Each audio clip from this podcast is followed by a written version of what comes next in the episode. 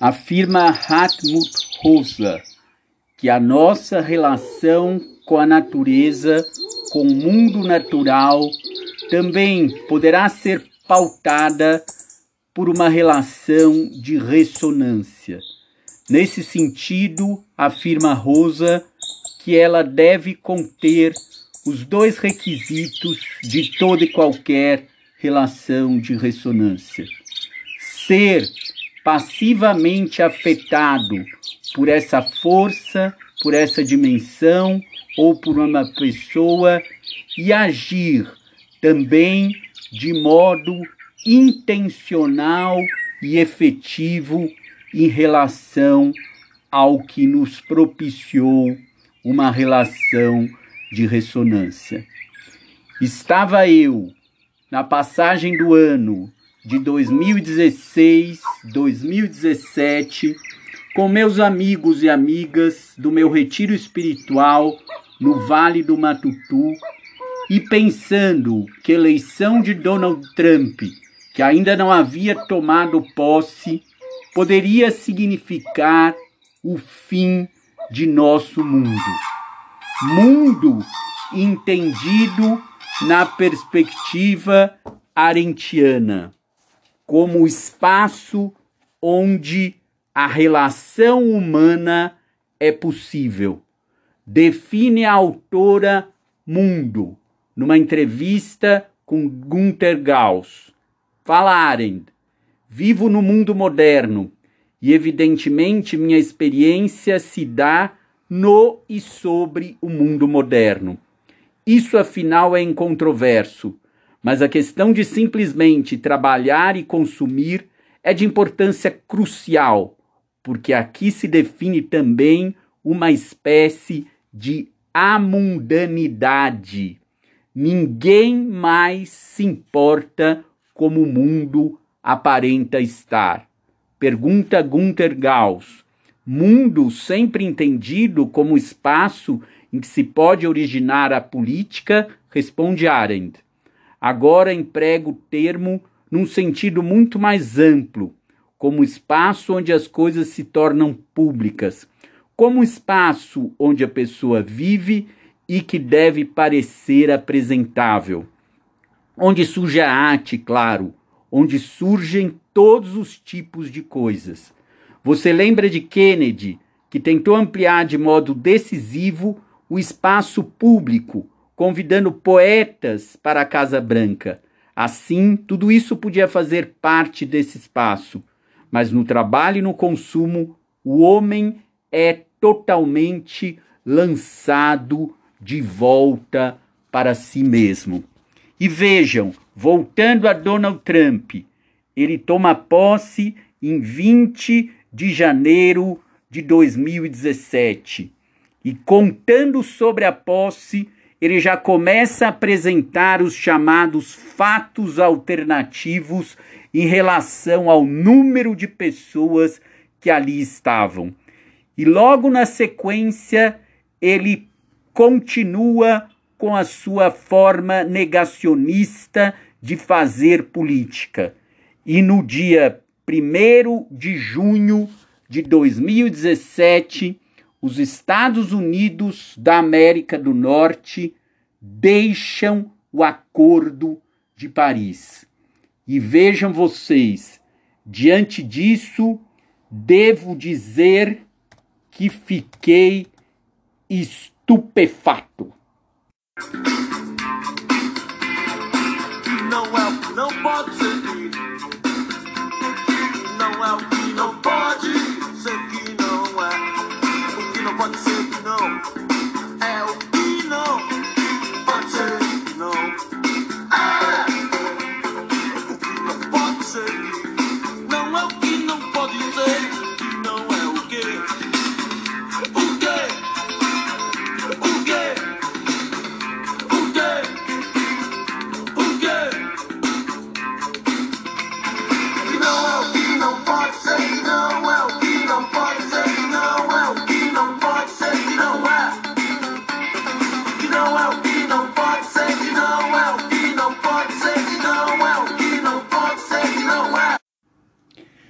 O meu incômodo em relação a esse senhor, atual presidente dos Estados Unidos da América, é que ele quebra toda e qualquer possibilidade de uma comunicação livre de violência. Requisito básico e fundamental para termos o poder como agir conjunto. Isso também é uma ideia de Hannah Arendt, que define poder não como um exercício de submissão, mas como uma possibilidade de ação coletiva, como uma possibilidade de exercício de liberdade na perspectiva arentiana. E vejam, se pensarmos o poder como agir conjunto, temos que desenhar uma ética para esse exercício de poder. Uma ética fundamentada no respeito à pessoa. A pessoa vista como um fim em si mesmo. A pessoa coberta por um manto de não violência e protegida pelo princípio da inviolabilidade. Pessoa, digo eu, pessoa humana e pessoa animal. Por que não?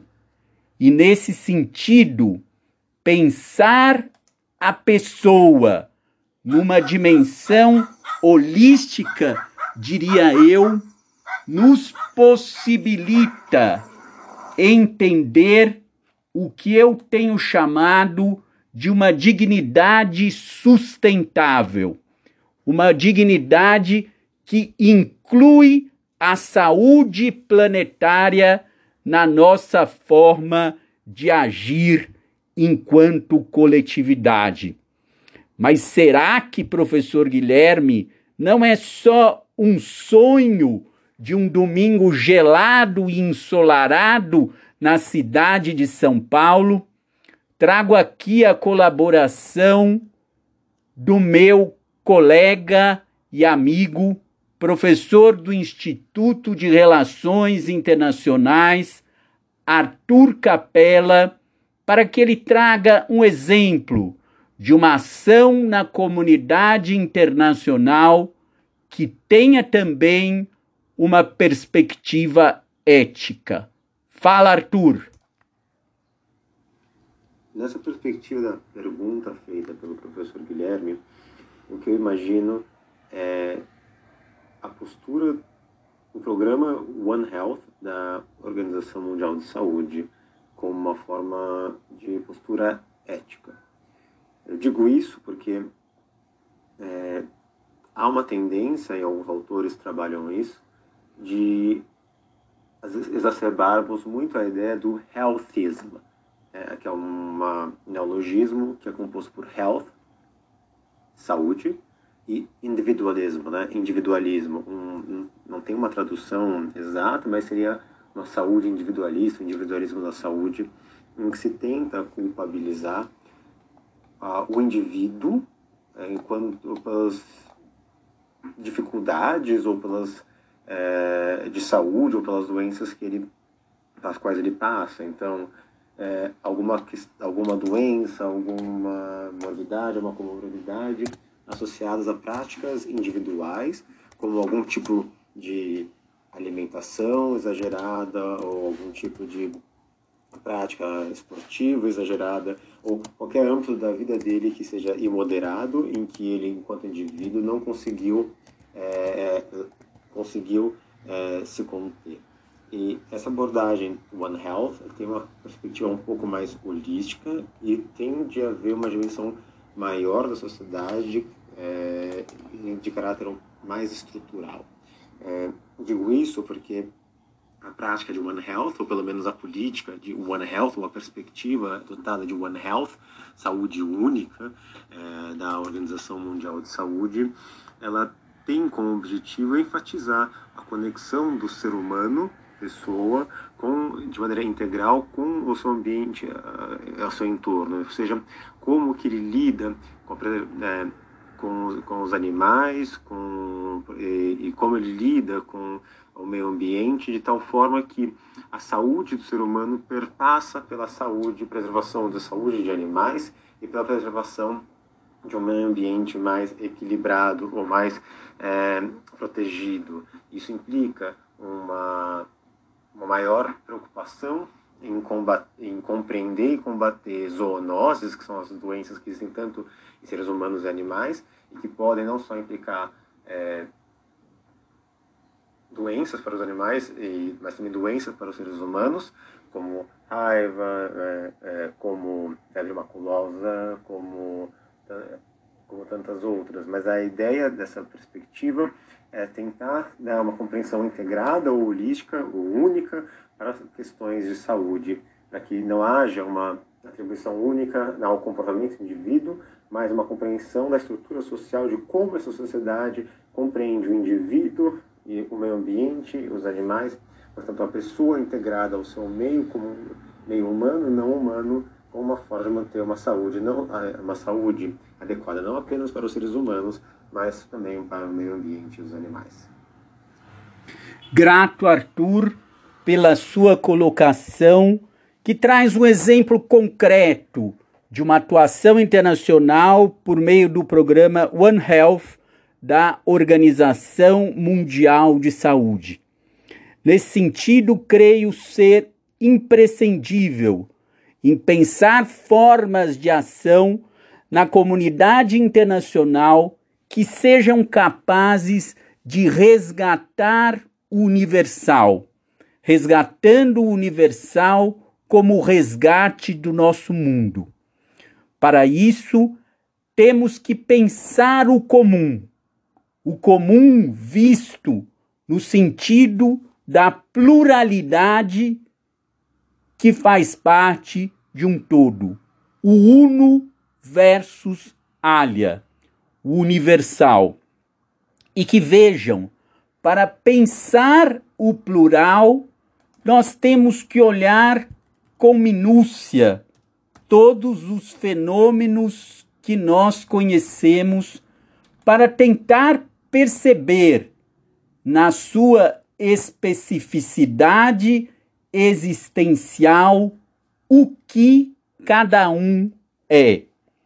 E aqui eu faço um meia-culpa quando no último episódio eu, um conhecedor inicial da música eletrônica, coloquei o exemplo do conjunto Snow Crystal como um exemplo de uma música eletrônica acelerada. Indubitavelmente, diversas músicas eletrônicas são aceleradas, mas nem todas. Não cabe aqui discutir o que é música eletrônica. É algo que para alguns se inicia com a elaboração de um instrumento eletrônico no começo do século XX pelo russo Leon Teremin.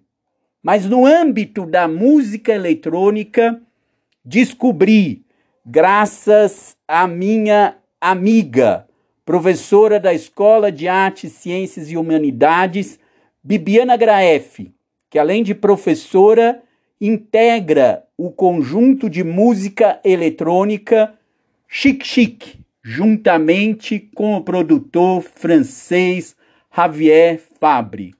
Mas veja, trata-se de uma música eletrônica de um outro estilo, de um estilo down tempo. E aqui é Bibiana quem nos explica esse estilo. É, sobre a música chamada down tempo, muitos estilos entram sob essa apelação mas o mais recente deles emerge em diferentes lugares do mundo um pouco depois de 2010, inclusive em São Paulo, onde o estilo se caracterizou pela presença de ritmos e percussões brasileiras. É, mas o que também se manifesta nesse estilo é a utilização de percussões e sons que comumente são ouvidos em ritmos mais rápidos, de 120 BPM ou mais, o que acaba conferindo para essa manifestação do downtempo um certo impacto, um certo punch. Por isso, esse estilo também pode ser chamado de slow BPM, slow techno, chill rave, etc. Com vocês, música eletrônica dá um tempo do conjunto Chique Chique Rio Negro. A expedição prossegue. O rio avolumado cada vez mais por caudalosos afluentes, oferece vozes inéditas.